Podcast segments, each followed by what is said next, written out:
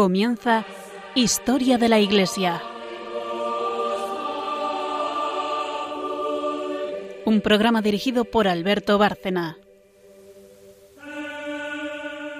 Buenas noches, oyentes de Radio María y de Historia de la Iglesia. Volvemos a estar aquí en otro programa más dedicado a los Santos Padres. Así que los que nos oyeran en los últimos días ya saben qué es lo que estamos tratando. Y para quien no los haya oído, Estamos en los Santos Padres y llevamos con ellos mucho tiempo.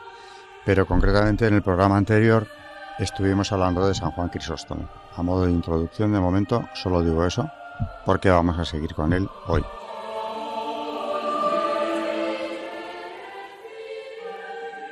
Y el esquema del programa, pues es el de siempre. Primeramente la parte histórica, donde hablaremos del santo. Eh, vamos, en este caso es un santo porque estamos con los santos padres. Eh, después de esto, un santo también relacionado con el tema que estamos tratando y magisterio. Magisterio en este caso, María Ornedo que nos va a traer magisterio relacionado con San Juan Crisóstomo, que hay muchísimo, porque es uno de los padres más prolíficos de todos los padres de la Iglesia. Así que empezamos con, con la parte histórica, viendo hoy una, detallada biografía que nos trae Carmen para luego entrar en esa parte del magisterio.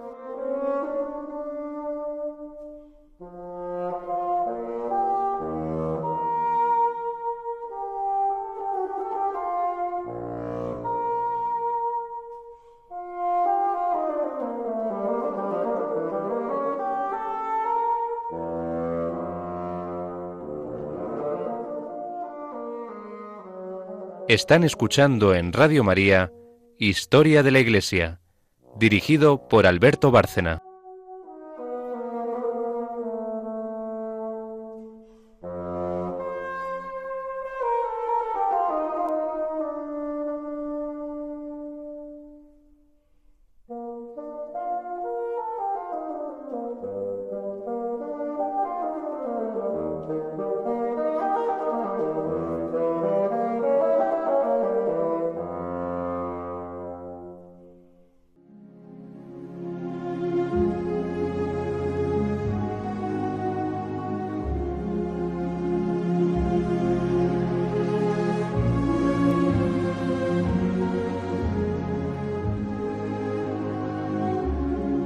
Santos en la historia de la Iglesia. Pues el padre de mm, San Juan Crisóstomo era jefe militar de la ciudad y murió a los pocos meses de ver nacer a su hijo.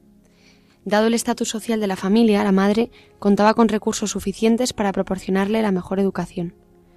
El tutor elegido para ello fue Libanio, el retórico más famoso de la época. Aún así, cuando su alumno llegó a la adolescencia, Libanio tuvo que reconocer que éste le superaba tanto en elocuencia como en poder de convicción. El profesor pagano solo le ponía una pega. Es una lástima, decía, que el chico sea cristiano, porque si no podría ser mi sucesor.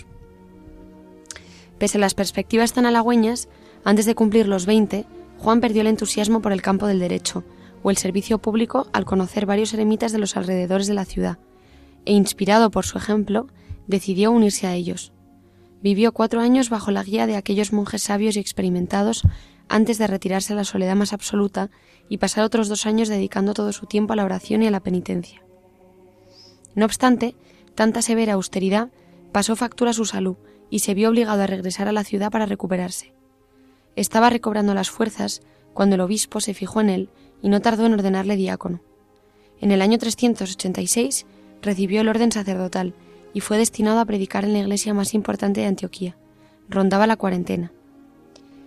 Al año siguiente, el emperador Teodosio, obligado a financiar una guerra para frenar la invasión en Italia, aumentó los impuestos que para muchos eran ya una carga sumamente pesada. El pueblo de Antioquía, enfurecido por aquella subida, derribó todas las estatuas del emperador y de la familia imperial. Cuando Teodosio anunció su intención de castigar severamente aquel ultraje, todo el mundo comprendió lo que significaba aquello, un posible baño de sangre y la destrucción de la ciudad. El obispo marchó inmediatamente al palacio de Teodosio en Constantinopla para implorar clemencia.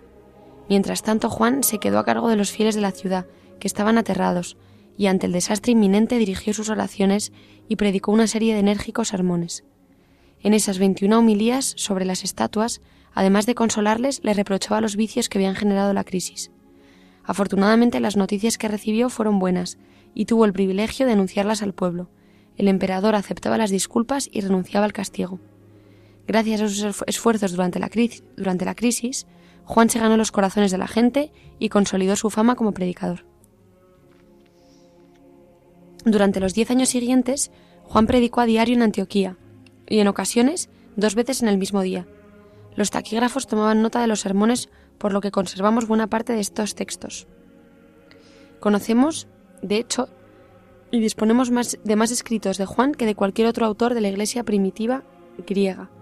Uno de los temas más destacados es la centralidad del sacrificio eucarístico en la vida de la Iglesia. Juan hacía hincapié en que las especies consagradas se transforman realmente en cuerpo y la sangre de Cristo. También predicaba muy a menudo series de homilías sobre determinados libros de la Biblia. Sus sermones acerca de los salmos constituyen la cima de su predicación basada en el Antiguo Testamento, y los dedicados a San Mateo suman el comentario completo más antiguo al primer Evangelio.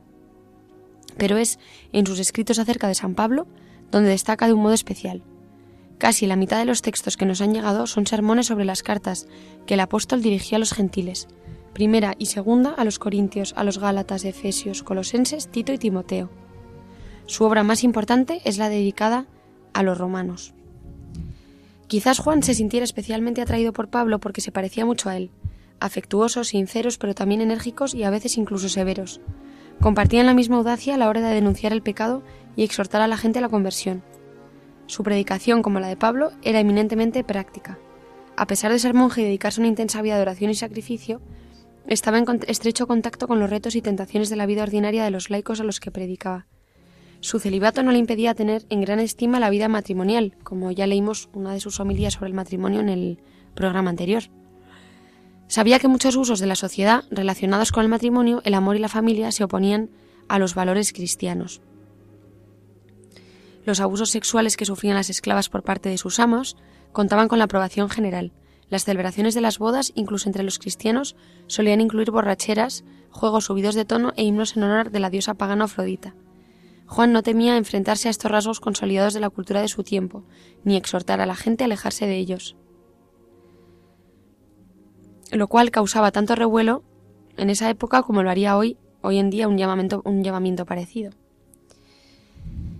Mientras Juan ejercía su ministerio sacerdotal en Antioquía, en la ciudad imperial de Constantinopla, las cosas estaban cambiando. Del concilio celebrado allí en el 381, emanó un decreto que ampliaba considerablemente la influencia del obispo de la nueva capital, otorgándole un reconocimiento especial entre los obispos orientales como su patriarca, por debajo únicamente del Papa de Roma. Como Gregorio Nacianceno había renunciado a su cargo de obispo, el emperador Teodosio eligió en su lugar a Nectario, un funcionario de la burocracia imperial, que a pesar de ser un buen hombre era muy benevolente e insignificante al lado del gran Gregorio su antecesor. También a Teodosio le sucedió un personaje mediocre, en el 395 quedó al frente de Oriente su hijo Arcadio, un muchacho tímido y de carácter débil. En el año 398 murió el patriarca de Constantinopla, y a Arcadio le aconsejaron que eligiera por sucesor al famoso predicador de Antioquía, algo por lo que éste no manifestaba demasiado interés. Así pues, el emperador ordenó secuestro y traslado a Constantinopla. Juan se sometió a los deseos del joven emperador y fue consagrado obispo de la ciudad. No obstante, se quedó de piedra al comprobar el relajamiento del clero y de los laicos del más alto rango, que poblaban la corte imperial, y cortó por lo sano con el despilfarro de los bienes episcopales, suprimiendo la costumbre de su predecesor de, obsequiar al clero y a los laicos más ilustres con elegantes banquetes. En uno, en uno, de sus sermones comenta que en una ciudad imperial con cerca de 100.000 cristianos, más de 50.000 personas vivían en la pobreza. Juan contemplaba con espanto las enormes diferencias entre el descarado modo de vida de los cristianos acomodados y la indigencia de tantos cristianos hermanos suyos. Entre los primeros había quienes regalaban gustosos a la iglesia cálices e imágenes de mármol, pero no se les ocurría donar dinero para la comida o la asistencia médica a los pobres. En sus sermones Juan insistía sin descanso en el tema de la limosna. Al año siguiente de la llegada de Juan a la ciudad se desató el conflicto en palacio. Aunque técnicamente el emperador era Arcadio, el gobierno en la sombra estaba en manos de Eutropio, su principal consejero, a quien alguien acusó de conspirador, y convenció a Arcadio de que lo ejecutara. Poco después, la joven pero enérgica esposa del emperador Eudoxia se dio a sí misma el título de Augusta y comenzó a vestir la púrpura imperial. Su imagen se grabó en las monedas acuñadas en Constantinopla. Todo el mundo comprendió que ahora el poder se hallaba en manos de esa mujer engreída y que probablemente era ella quien estaba detrás de la, de la ejecución de Eutropio. La élite de la ciudad consentía sus ínfulas y evitaba a toda costa ponerse en su contra. No en vano la mano derecha del emperador, que se había cruzado en su camino, lo pagó con la vida. El obispo Juan no se sintió intimidado por esas muestras de crueldad. Dios le había conducido hasta Constantinopla porque la ciudad necesitaba una reforma y no pensaba echarse atrás. Viendo las necesidades de los pobres y la soberbia de los ricos, atacó el lujo en uno de sus sermones sobre las cartas de Pablo. ¿Quieres llevar vestidos de seda? Acuérdate de las cadenas de Pablo y estas cosas te parecerán más despreciables que andrajos cubiertos de fango. ¿Quieres ponerte adornos de oro? Pon en tu mente las cadenas de Pablo y te parecerá que estos no, son nada mejor que un junco viejo. ¿Quieres arreglarte el cabello y parecer hermosa? Piensa en la suciedad de Pablo en la cárcel y arderás por aquella belleza. Considerarás esta como la peor deformidad y lanzarás penetrantes gemidos deseosa de aquellas cadenas. De aquellas cadenas. ¿Quieres cubrirte de polvos de tocador, pintura del ojo y cuantas cosas hay por el estilo? Piensa en las lágrimas de aquel que durante años, de tres años, de noche y de día lloró sin parar. Al pueblo le encantaba la predicación de su nuevo patriarca y le quería, pero muchos miembros del clero y las clases acomodadas, acomodadas se sentían ofendidos y se resistían a la reforma. Alguien susurró en los oídos de la emperatriz que las invectivas de Juan contra los adornos de las mujeres iban dirigidas a ella, cosa que a ella no le gustó nada. Para bajarle los humos a Juan necesitaba un aliado episcopal, y lo halló en Teófilo, el patriarca de Alejandría. Antes del concilio de Constantinopla, Alejandría era la sede cristiana más importante después de la de Roma. Pero en ese momento la gran ciudad de Orígenes y de Atanasio se había convertido en la segundona de otra ciudad, que setenta años atrás no era más que un pueblo de pescadores. De ahí que el obispo de Alejandría contara de antemano con un motivo para estar molesto con el patriarca de Constantinopla. El desagrado que Juan le inspiraba a Teófilo se convirtió en ira cuando le llamaron de Constantinopla para responder a la acusación de haber excomulgado injustamente a un grupo de monjes egipcios. Como era Juan quien presidía la causa, a él le echó la culpa de todo Teófilo, jurando pagarle con la misma moneda. Su alianza con Eudoxia le facilitó la oportunidad de lograrlo. Al año siguiente la emperatriz presentó 29 falsas acusaciones contra Juan e invitó a Teófilo a actuar como juez. Cuando Juan se negó a presentarse, se le destituyó de su cargo y se le desterró. Juan se marchó al día siguiente, pero no por mucho tiempo. Esa noche un terremoto sacudió la ciudad imperial, y Eudoxia lo interpretó como una advertencia de lo alto, por lo que se apresuró a pedir a su complaciente esposo que hiciera regresar a Juan. Apenas un día después de su partida, el querido obispo volvió a la ciudad, y todos sus habitantes salieron a recibirle. No duró mucho el favor de la orgullosa emperatriz. Dos meses después hizo erigir una estatua suya de plata frente a la catedral de Juan. La escandalosa juerga en que degeneró la ceremonia de dedicación interrumpió el oficio divino que se celebraba en la catedral, un sacrilegio ante el cual no podía permanecer callado. A los pocos días en la fiesta de San Juan Bautista, tronó desde el púlpito. Ya se enfurece nuevamente rodillas, nuevamente se conmueve, baila de nuevo y nuevamente pide en una bandeja la cabeza de Juan. Juan recibió una orden del emperador con la prohibición de predicar y de celebrar la liturgia, pero hizo caso omiso. A continuación se le prohibió poner el pie en una iglesia, pero él siguió ejerciendo su ministerio. La noche del sábado, Santo, mientras administraba el bautismo a los nuevos cristianos en la vigilia pascual, los soldados irrumpieron en la iglesia y la sangre acabó mezclándose con el agua bautismal. El frágil y anciano obispo se vio brutalmente arrastrado a un lejano destierro en la Turquía oriental más remota. Poco después moría la emperatriz, la emperatriz a consecuencia de un parto. Aún no había cumplido los treinta. Durante los dos años siguientes, Juan, con la salud muy quebrantada, halló consuelo en su destierro gracias al constante aluvión de peregrinos procedentes de Antioquía, que acudían a rendir homenaje a quien consideraban un santo en vida. Temiendo su influencia sobre los visitantes, en el 407 el emperador decidió aislarlo por completo en la recóndita región situada al este del Mar Muerto. Pero la salud de Juan no lo resistió y murió en el trayecto. Sus últimas palabras fueron Sea dada gloria a Dios por todo.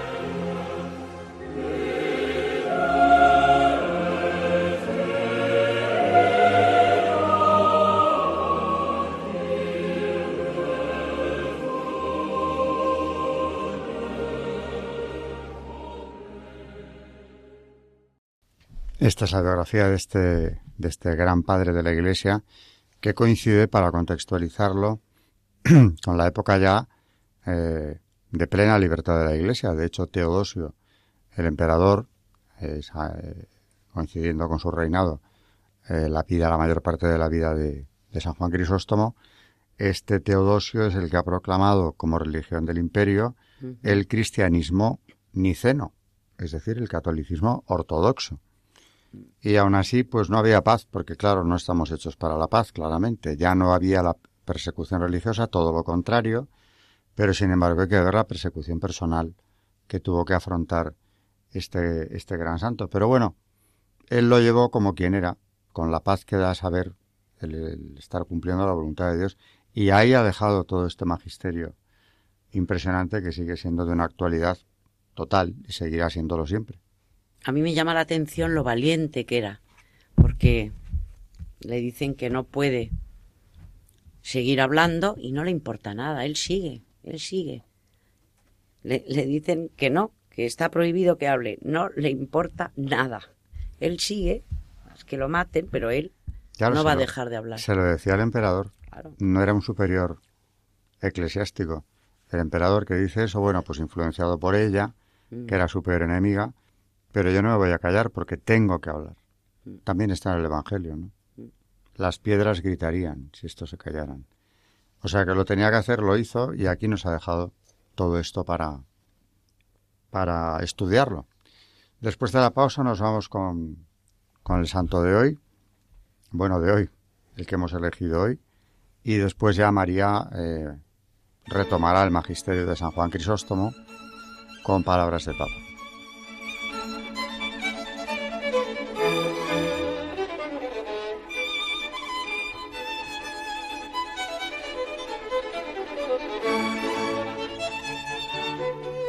Pues nuestro santo de hoy es San Leandro de Sevilla y mm, obispo de esa ciudad nació en Cartago cerca de 534 de una familia romana que se estableció en esa ciudad. Algunos historiadores sostienen que Severino, su padre, fue duque o gobernador de Cartago, pero San Isidoro afirma que simplemente fue un ciudadano de esa ciudad. La familia emigró de Cartago cerca del año 554 y viajó a Sevilla.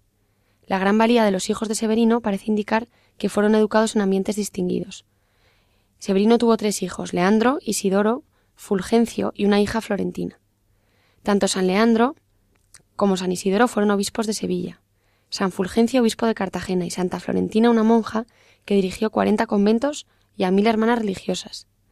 También se creyó, pero equivocadamente, que Teodosia, otra hija de Severino, fue la esposa del rey visigodo Leovigildo.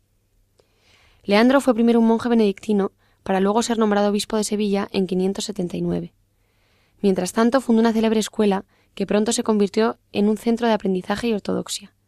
Asistió a la princesa Inguntis en convertir a su esposo Hermenegildo, el hermano mayor de Leovigildo, y defendió al convertido de las crueles represalias de su padre.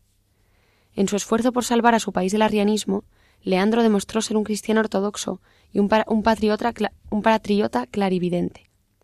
Exiliado por Leovigildo, se retiró a Bizancio del 579 al 582. Es posible que haya visto levantarse al emperador Tiberio y tomar armas contra el rey Arriano. En cualquier caso, el intento no tuvo, obtuvo resultados. No obstante, él sacó provecho de su estancia en Bizancio, preparando trabajos importantes en contra del arrianismo, y también conoció a quien sería más tarde Gregorio el Grande, en este entonces sucesor de Pelagio II en la corte, en la corte bizantina.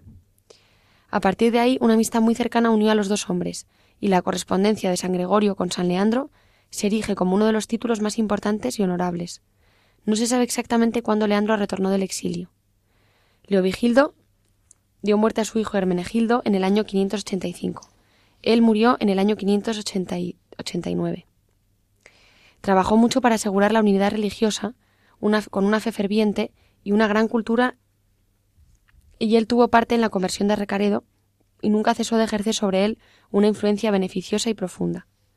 En el tercer concilio de Toledo, donde la España visigoda abjuró del arrianismo, Leandro expuso el último sermón. A su regreso de este concilio, Leandro convocó un importante sínodo en su ciudad metropolitana de Sevilla. y luego de ello nunca cesaron sus esfuerzos de consolidar el trabajo en el que su hermano y sucesor San Isidoro lo seguiría. Leandro recibió el Pallium en agosto de 599. Solo se conservan lamentablemente dos trabajos de, San, de San Leandro, a saber, De Institutione Virginum et Contetum Mundi, una regla monástica compuesta para su hermana, y Humilía del Triunfo. San Isidoro escribió sobre su hermano. Este hombre de suave elocuencia y, talento eminente brilló tanto por sus virtudes cuanto por su doctrina. Por su fe y celo, las personas góticas se han convertido del arrianismo a la fe católica. Música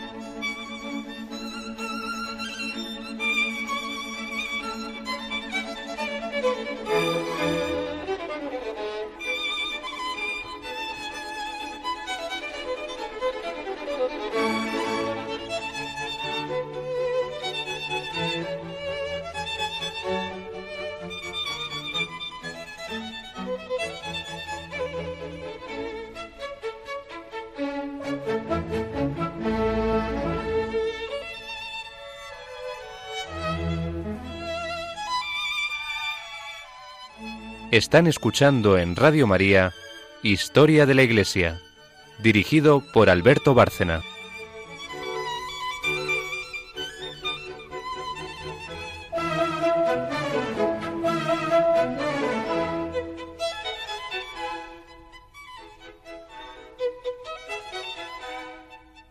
Bueno, de hecho, eh, la conversión de San Hermenegildo, que acaba siendo mártir, precisamente el hijo del rey eh, Leovigildo se debe eh, prácticamente casi en, la principal medida a la predicación de San Leandro, cuando fue obispo, duque de la Bética en, en Sevilla, con sede en Sevilla, San Hermenegildo, y San Leandro le convierte, con lo cual tiene una influencia decisiva en que luego no es San Hermenegildo que muere ejecutado por orden de su padre, pero sin embargo el hermano de este, Recaredo, es el que ya proclama la unidad católica de España.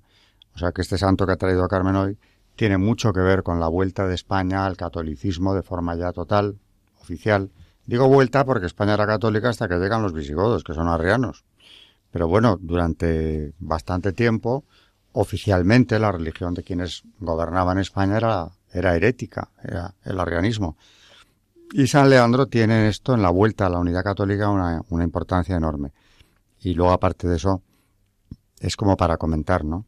Eh, a veces se ve en las familias el ambiente que tiene que imperar, porque en una familia como esta, que todos fueran santos, y además de la talla que fueron, nos indica que indudablemente tenían el suficiente nivel como para dar a sus hijos una educación extraordinaria, pero una santidad de vida que si no eh, hace inexplicable que de no haber sido eso lo que vivieron en la infancia, hubieran salido semejantes hijos. Todos ellos tan importantes para la historia de España como para la de la Iglesia. Eh, San Leandro, perdón, San Isidoro, ya hablaremos de él, porque es el que cierra el ciclo de los padres de la Iglesia, el más tardío de todos, pero no deja de ser por eso un gran padre de la Iglesia. Y, después del santo, que tiene que ver, una vez más, con todo lo que estamos viendo, pues vamos con el magisterio, María. En cinco minutos empezamos con el magisterio de, de San Juan Crisóstomo, volvemos con él.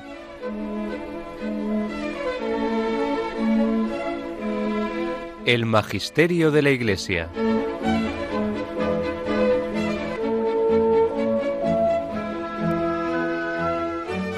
Bueno, de momento vamos a citar un, en una audiencia de Benedicto XVI, fue una segunda intervención en la que presentó la figura de, de San Juan Crisóstomo, ¿no?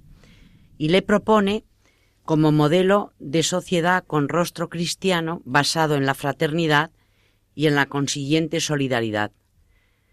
Dice eh, su santidad, no basta ayudar a los pobres de manera puntual, se necesita un nuevo modelo de sociedad con rostro cristiano cimentada en la solidaridad, explicaba así Benedicto XVI. Esta fue la conclusión a la que llegó en la audiencia general que acabamos de decir que fue mm, el miércoles 26 de septiembre de 2007 y que mm, reunió a unos 20.000 peregrinos que estaban congregados en la Plaza de San Pedro del Vaticano y mm, y que, bueno, nombraba a este gran padre de la Iglesia considerado como padre de la doctrina social de la Iglesia. Dice, es el modelo que presenta el libro de los Hechos de los Apóstoles, cuando en el capítulo 4 explica que entre los primeros cristianos nadie llamaba suyos a sus bienes, sino que todo era en común entre ellos. Con esta, con esta propuesta, el doctor de la Iglesia buscó dar un alma y un rostro cristiano a la ciudad, explicó el Papa. En otras palabras, subrayó Juan Crisóstomo, comprendió que no es suficiente mm, con hacer limosna, ayudar a los pobres de vez en cuando, sino que es necesario crear una nueva estructura, un nuevo modelo de sociedad, un modelo basado en la perspectiva del Nuevo Testamento. Dice Juan Crisóstomo, mm, eh, decía que la, la vieja idea de la polis griega es sustituida por una nueva idea de ciudad inspirada en la fe cristiana. Esta visión cristiana de la sociedad, aclaró, se basa en el primado de la persona en cuanto tal, incluso del esclavo y del pobre. El proyecto de San Juan Crisóstomo corrige de este modo la tradicional visión de la polis griega, de la ciudad, en la que amplias capas de la población quedaban excluidas de los derechos de ciudadanía, mientras en la ciudad cristiana todos son hermanos y hermanas con los mismos derechos. Este santo, explicó el Papa, dio un impulso decisivo a la reflexión sobre la visión de una sociedad construida con la conciencia cristiana. Y nos dice que nuestra polis es otra, nuestra patria está en los cielos, y esta patria nuestra, incluso en esta tierra, nos hace a todos iguales, hermanos y hermanas, y nos obliga a la solidaridad, concluyó el Papa. Esta reflexión del Papa continuó con la serie de meditaciones sobre las grandes figuras de los orígenes de la Iglesia Mm, que estaba ofreciendo durante estas mm, audiencias, ¿no? Nos dice que nuestra polis verdaderamente es otra, como hemos dicho antes, ¿no? Que nuestra patria, repite, está en los cielos. Y bueno, pues esta es una reflexión que creo es, es importantísima, ¿no? Porque se le considera padre de la doctrina social de la Iglesia. Total nada. Referente obligado en doctrina. Desde luego, por supuesto. Y nos ibas a traer de, todo lo muchísimo que has, traído ya el otro día también. Sí, de eh, tantísimo textos que nos ha dejado San Juan Crisóstomo. Había uno interesantísimo. Sí, referente a la lectura, nos anima a los cristianos a la lectura frecuente de la Sagrada Escritura. Dice, queridísimos, es una cosa muy buena la lectura de las divinas escrituras da sabiduría al alma, eleva la mente al cielo, hace al hombre agradecido, nos impulsa a no admirar las realidades de aquí abajo, sino a vivir con el pensamiento puesto allá arriba, a realizar todas nuestras obras con la mirada fija en la recompensa que nos dará el Señor, a dedicarnos al trabajo de la virtud con gran entusiasmo. Gracias a ellas, podemos conocer la providencia de Dios, siempre dispuesta a prestar auxilio, la valentía de los justos, la bondad del Señor, la grandeza de los premios. Nos pueden impulsar a imitar fervorosamente la piedad de hombres generosos para no adormecernos en las batallas espirituales y para confiar en las promesas divinas antes de que se cumplan. Por esto os exhorto, Leamos con mucha atención las escrituras divinas. Alcanzaremos su verdadera comprensión si nos dedicamos siempre a ellas. No es posible, en efecto, que quien demuestra gran cuidado y deseo de conocer las palabras divinas se quede en la estacada. Incluso si no tiene ningún maestro, el Señor mismo entrará en nuestros corazones iluminará nuestra inteligencia, nos revelará las verdades escondidas. Será Él nuestro Maestro en lo que no comprendemos, con tal de que nosotros estemos dispuestos a hacer lo que podamos. Cuando tomamos en, nuestro, en nuestras manos el libro espiritual, hemos de poner en vela nuestro espíritu, recoger nuestros pensamientos, echar fuera cualquier preocupación terrena. Dediquémonos entonces a la lectura con mucha devoción, con gran atención, para que se nos conceda que el Espíritu Santo nos guíe a la comprensión de lo que está escrito, sacando así gran utilidad. Aquel hombre eunuco y bárbaro, ministro de la reina de los etíopes, que era un hombre importante, no descuidaba la lectura de la escritura ni siquiera cuando estaba de viaje. Teniendo en sus manos al profeta Isaías, leía con mucha atención, incluso sin comprender lo que tenía ante sus ojos. Pero como ponía de su parte cuanto podía, diligencia, entusiasmo, atención, obtuvo un guía. Aparece en Hechos 8, 26, 40. Considera, por tanto, qué gran cosa es no descuidar la lectura de la escritura, tampoco durante los viajes, ni yendo en coche. Escuchen esto quienes ni siquiera en su propia casa admiten que haya que leer la Sagrada Escritura, con la excusa de que conviven con su mujer o militan en el ejército, porque están preocupados por los hijos, dedicados al cuidado de los parientes o comprometidos en otros negocios. Ese hombre era eunuco y bárbaro, dos circunstancias suficientes para que hubiese sido negligente. Otros factores eran su dignidad y sus grandes riquezas, y el hecho de viajar en una carroza, pues no es fácil dedicarse a la lectura cuando se viaja así. Más aún, resulta costoso. Y sin embargo, su deseo y su celo superaban cualquier impedimento. Hasta tal punto estaba enfrascado en la lectura que no decía lo que muchos repiten en el día de hoy. No entiendo lo que contiene, no logro comprender en profundidad la escritura. ¿Por qué pues voy a sujetarme inútilmente y sin fruto a la fatiga de leer sin que nadie me guíe? Nada de esto pensaba aquel hombre bárbaro por la lengua, pero sabio por el pensamiento.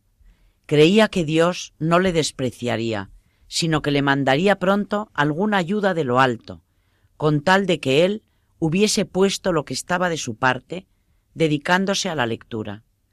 Por eso, el Padre Benigno, viendo su íntimo deseo, no le descuidó ni le abandonó a sí mismo, sino que le mandó enseguida un maestro. Este bárbaro está en condiciones de ser maestro de todos nosotros, de quienes llevan una vida privada, de quienes están enrolados en el ejército, de quienes gozan de autoridad.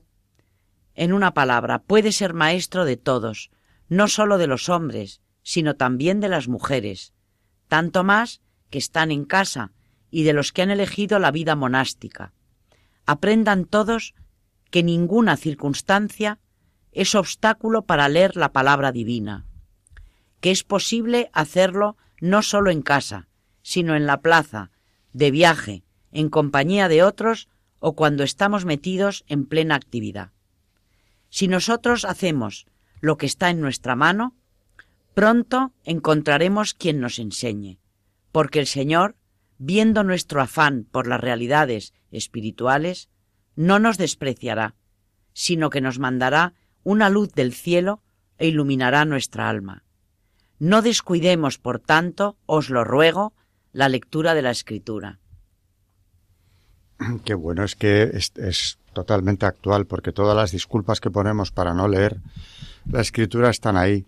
Que si tengo que ocuparme de los hijos, que si el trabajo, que si el ejército, que si todas las obligaciones familiares, ¿no? Sí, sobre todo porque mm, yo creo que no pasa de moda. estamos viendo en todos estos programas de los Santos Padres que verdaderamente parece que nos están hablando hoy, hoy, porque Claro, no es, yo creo que no es casualidad, porque la Sagrada Escritura no pasa de moda, es como que la podemos leer igual que este eunuco bárbaro, la tenemos que leer nosotros siempre, hoy en el 2000. Siempre te enseña. Aunque la conozcas, te enseña. Siempre hay cosas que, que aprendes que no habías pensado. Exactamente. El Y- otro... Sí, Didi. Eh, respecto a lo primero que habías leído de Benedicto, eh, yo quería comentar que, claro, eh, me ha recordado eh, cuando hay un, hay un libro que recomiendo mucho a nuestros oyentes que se llama Hipótesis sobre Jesús de, de Vittorio Messori, que hace mucho hincapié en, en, en lo que es la innovación del cristianismo en su época, ¿no? Y cómo fue, pues, claro, algo mm, mm, Revolucionario. diciendo revolucionario y por, lo- por lo tanto dando veracidad a esto, puesto que influyó tantísimo y fue, y fue tan revolucionario. Entonces, claro, esto es un poco el mismo caso porque eh, en este caso San Juan Crisóstomo eh, también es, es, muy, es muy revolucionario porque, claro, tenemos que ponernos en el contexto de la época. Igual que Jesús era muy revolucionario cuando, eh, que de eso no se habla mucho tampoco, pero, pero claro, su trato con las mujeres, que hay que ver lo que era el trato a las mujeres de los judíos en aquella época, eh, a los leprosos, que eran personas que estaban desaparecidas del- de, de la sociedad y además a las que pensaba que estaban endemoniadas, con lo cual no se acercaba nadie a ellos. Es decir, muchas eh, mm, revoluciones que, hizo Jesús, ¿no? Y entonces también eh, hay que ponerse en la misma situación con San Juan Crisóstomo respecto a los griegos. Hablando, por ejemplo, en, la doctrina social de la Iglesia, pues cómo habla, como decía Benedicto, eh, hacia los esclavos y, cosas que estaban dadas por hecho en esa sociedad. Y claro, llega alguien a decir que, que, que, que esto sí que esto no tiene que pasar y que, pero que ahora mismo nos parece como muy lógico. Pero claro, en esa época es algo, mm, pues eso, muy innovador y, y sobre todo que iba totalmente en contra de lo, de, de lo que se, se hacía allí, ¿no? Fue la mayor revolución que ha visto la historia humana nunca, el cristianismo y, y cómo se va imponiendo en la sociedad. Y realmente, mm, ya lo hemos comentado aquí alguna vez, pero un, un compañero mío del CEU decía que desaparecido Dios, eliminado Dios de la, de la vida pública, de la cultura occidental, estamos volviendo al paganismo. Con todo lo peor que tiene el paganismo. Ya Juan Pablo II habló de la cultura de la muerte, que es una expresión muy fuerte. Pero es que ya lo vio venir. Y en el paganismo, la cultura de la muerte está presente. La vida humana no valía nada. Vamos, por entretener al público se mataban los gladiadores, no valía nada. Nada. Los esclavos eran tuyos, los podías matar, torturarlos y matarlos. No valía nada. Es la cultura de la muerte. De ahí que no nos tiene que extrañar que una vez que arrancan a Dios de la vida pública, pues puede, podemos ver lo que sea. Cultura de la muerte, pero todavía en un grado mayor de lo que ya la estamos viendo, por otro lado, ¿no? Aunque hay señales de esperanza, porque es verdad que en los Estados Unidos se está poniendo coto al aborto, alabado sea Dios, en algunos estados, empezando por Alabama, donde parecía imposible, ¿no? Cuando en Nueva York en enero hicieron todo lo contrario, legalizar el infanticidio, eh, muy pocos meses después Alabama dijo lo contrario, prohibido. Pues bueno, Dios nos escucha, porque lo que yo he rezado precisamente para, a la Virgen, para que frenara este genocidio monstruoso, el peor de, de toda la historia de la humanidad, y de repente dices, pues mira, cuando menos te lo esperabas, de Estados Unidos te llegan noticias tan alentadoras, esperanzadoras y que te dan tanta alegría como, como esta. Ahora bien, estamos en la cultura de la muerte, hoy por hoy, eh, por fin vemos que puede haber un cambio y si lo hay, si volvemos a compartir la cultura de la muerte, será sin la menor duda porque ha quedado la raíz cristiana en esos legisladores americanos que están reaccionando ante la barbarie de, últimas, de las últimas décadas. Sí, porque además, claro, quitamos a Dios de la sociedad. Es que Dios es el que nos ha creado a nosotros. Y es el que de verdad quiere al hombre. Yo me estoy dando cuenta que el hombre no quiere al otro hombre. Amamos al otro en cuanto a que nos sentimos amados por Dios. Y de ahí podemos, eh, con ese amor divino que tenemos dentro, poder amar a nuestro hermano. Pero es que aquí lo que vemos es que es la destrucción. Matamos a los niños, matamos a los viejos, matamos a los que no valen para nada, pero ¿por qué decimos que no valen para nada si han sido creados por amor?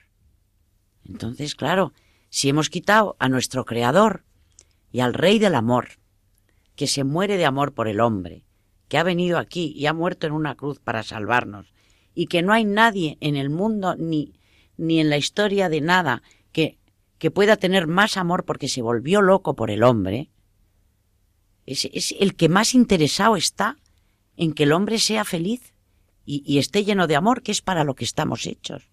Es para lo que estamos hechos. ¿Y qué nos encontramos? Muerte, como dices tú, la cultura de la muerte. Es una barbaridad. Vamos en contra de, de la esencia del propio hombre, que estamos hechos a imagen y semejanza de Dios, digan lo que digan. Es que el que va contra Dios va contra el hombre. Exacto. Eso está aquí demostrado, ¿no?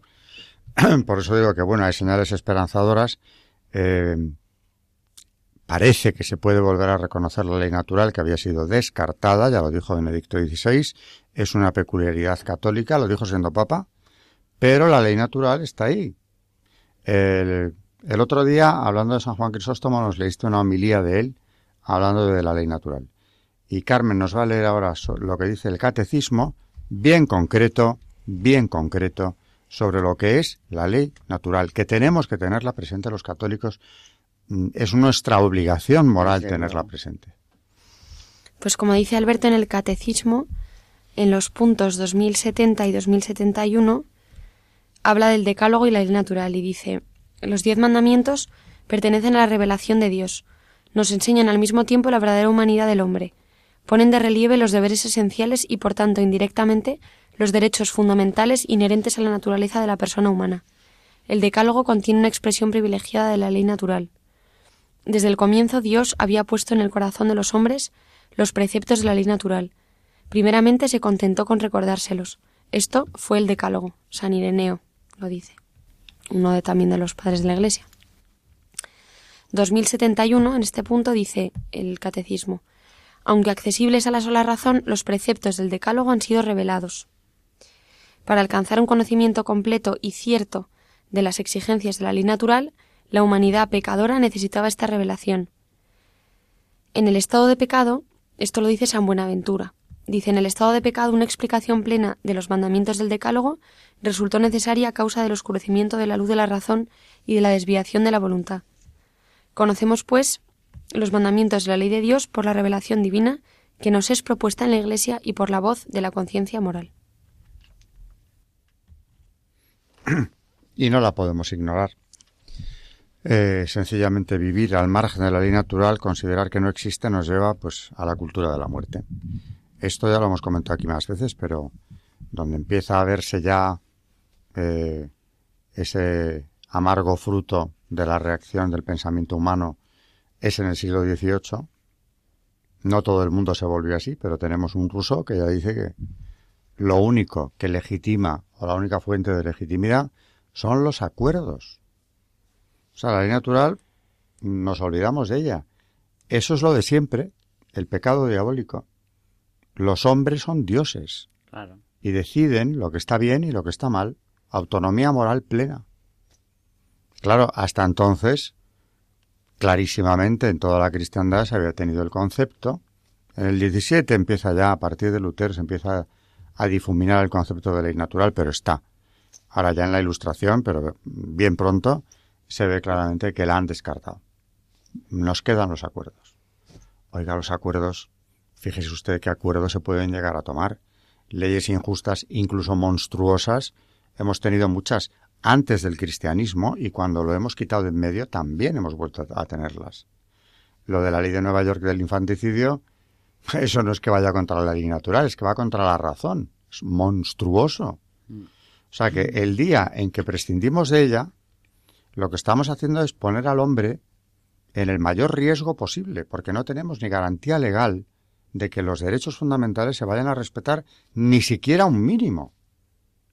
O sea que mm, por propio interés eh, y en honor a la razón incluso, hay que defender la ley natural por encima de todo. Digo que, bueno, algún atisbo se ve de que parece que por lo menos en Occidente hay quien está volviendo a verlo así.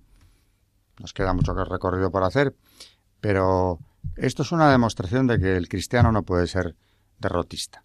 No. Porque cuando crees que ya no hay nada que hacer, ¡zas! Te viene de donde menos esperabas un ejemplo que dices, Dios es grande, aquí ha intervenido y contra todo lo políticamente correcto han sacado adelante una ley que es inspirada en la natural. Pues eh, Benedicto XVI, que insistió mucho sobre este tema, como tú has dicho antes, ha encontrado un número de Alfa y Omega de hace muchos, de 2007, que, que dedicaba un, unas páginas a hablar de la ley natural y, y todo lo que dijo, o gran parte de lo que dijo Benedicto XVI en su, en su pontificado. Y termina, que me ha gustado mucho, con palabras de, de Benedicto XVI. Dice, todo hombre abierto sinceramente a la verdad y el bien, aun entre dificultades e incertidumbres, con la luz de la razón y no sin el influjo secreto de la gracia, puede llegar a descubrir en la ley natural escrita en su corazón el valor sagrado de la vida humana desde su inicio hasta su término, y afirmar el derecho de cada ser humano a haber respetado totalmente ese bien primario suyo. En el reconocimiento de este derecho se fundamenta la convivencia humana y la misma comunidad política. El derecho a la vida es un derecho que exige ser apoyado por todos, porque es el derecho fundamental con respecto a los demás derechos humanos. Ahora bien, las amenazas a la vida en estos momentos son múltiples. Son cada vez más fuertes las presiones para, para legalizar el aborto en los países de Iberoamérica y en los países en vías de desarrollo. Se incrementan las políticas de control demográfico a pesar de que ya se hayan reconocido como perniciosas incluso desde el punto de vista económico y social.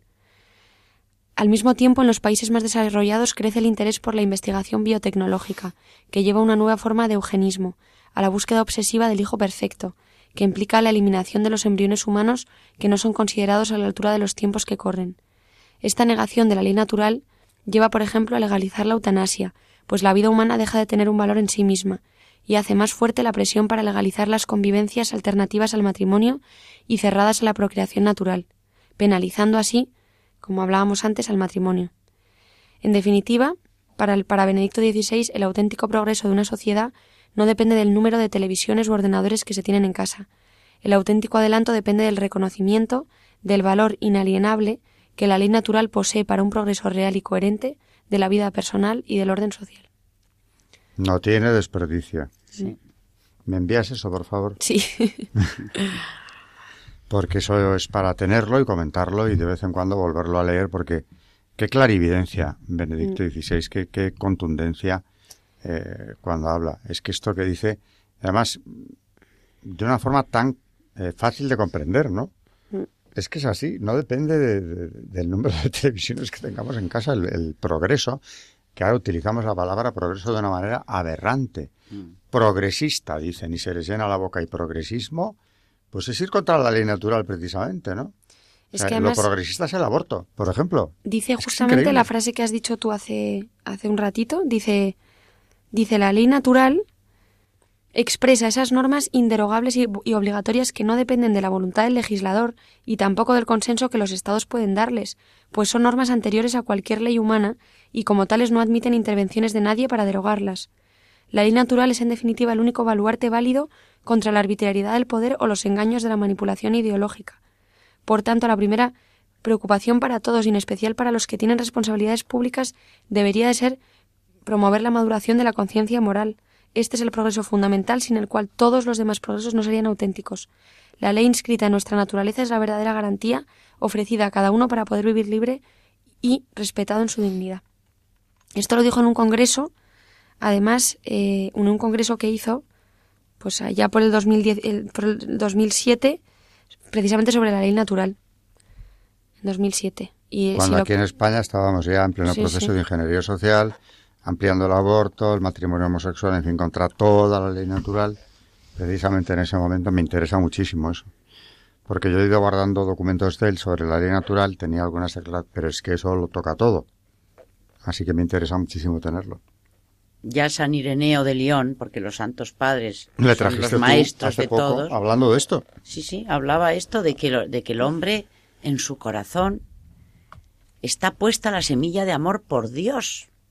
Y aunque él no sea consciente de este amor que tiene dentro, por eso muchas veces cuando tú hablas con alguien, no es que yo no sé, mm, eh, no sé si tengo fe o no tengo fe, tú sabes que Dios te ha creado y tú sabes que Dios te quiere y de repente, sin saber por qué, te dice, lo sé. ¿Por qué te dice lo sé? Porque lo tiene escrito en su corazón.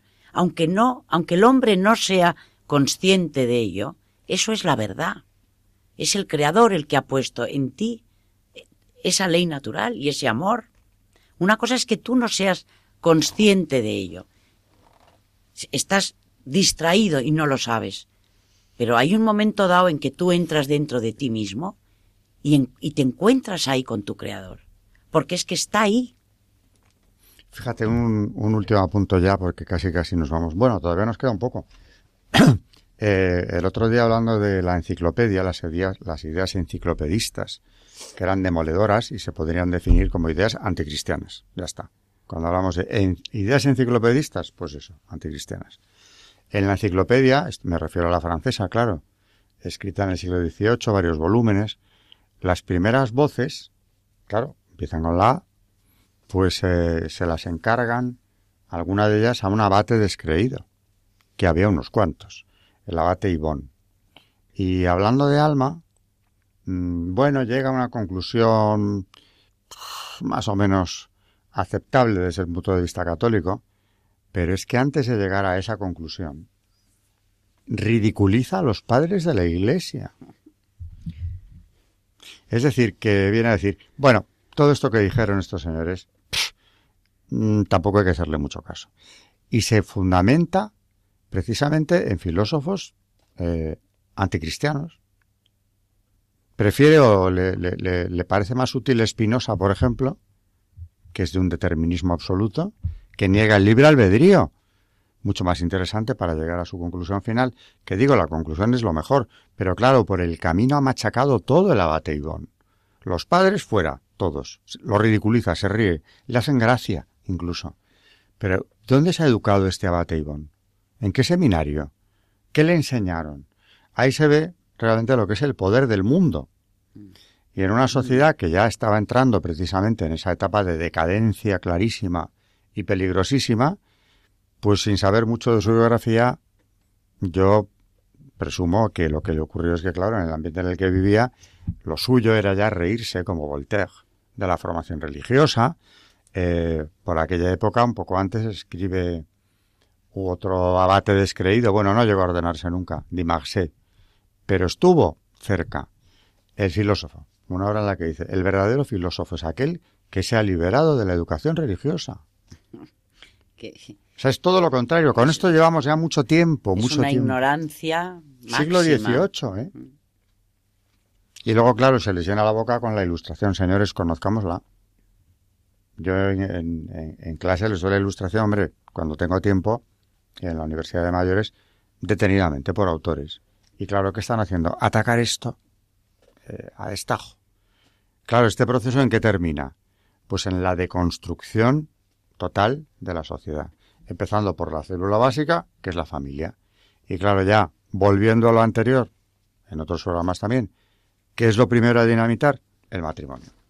¿Qué nos dicen los padres? Todo lo contrario. Bueno, pues es que es muy importante traerlos aquí. Es muy importante. Eh, a muchos de nuestros oyentes les parecerá, por supuesto, algo de pura lógica y conocido por ellos. A otros quizá no tanto. Bueno, pues eh, supongo que a los más jóvenes que tengamos les parecerá más, eh, más extraño lo que, lo que opinan, lo que dicen. Más que lo que opinan, porque más que opiniones, están explicando lo que Dios les ha inspirado. Por eso son santos padres de la Iglesia, ¿no? Y sin embargo hay muchos jóvenes que están apasionándose con los santos padres de la Iglesia. Porque vuelvo a repetir, como tantas veces, ¿no? Porque Juan Pablo II, cuando le preguntaban por ese tirón que tenía con los jóvenes, contestó aquello. Porque quieren oír la, La verdad. verdad. Y lo tengo comprobado porque yo, claro, doy clase a jóvenes. Y la quieren oír. Algunos a lo mejor de entrada no, a otros hasta incluso se ríen. Pero qué cantidad de ellos, sobre todo luego cuando pasa un tiempo, a veces incluso unos pocos años después, querían, estaban sedientos de la verdad, porque, porque son humanos. Porque para eso están hechos, para Claro. la verdad. Han sido creados para eso. Pues nos vamos, eh, después de este programa que espero haya sido muy esclarecedor para nuestros oyentes, porque realmente todo lo que sea venir con los padres, y además estamos eso, en la edad de oro de los padres, va a ser esclarecedor seguro, y lo que nos queda. Seguiremos seguramente con San Juan Crisóstomo en el próximo programa. Así que muchas gracias a las dos y buenas noches María Ornedo. Buenas noches y gracias a todos.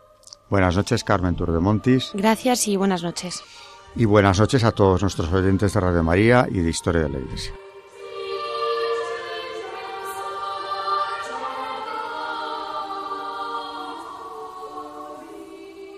Han escuchado Historia de la Iglesia, un espacio dirigido por Alberto Bárcena.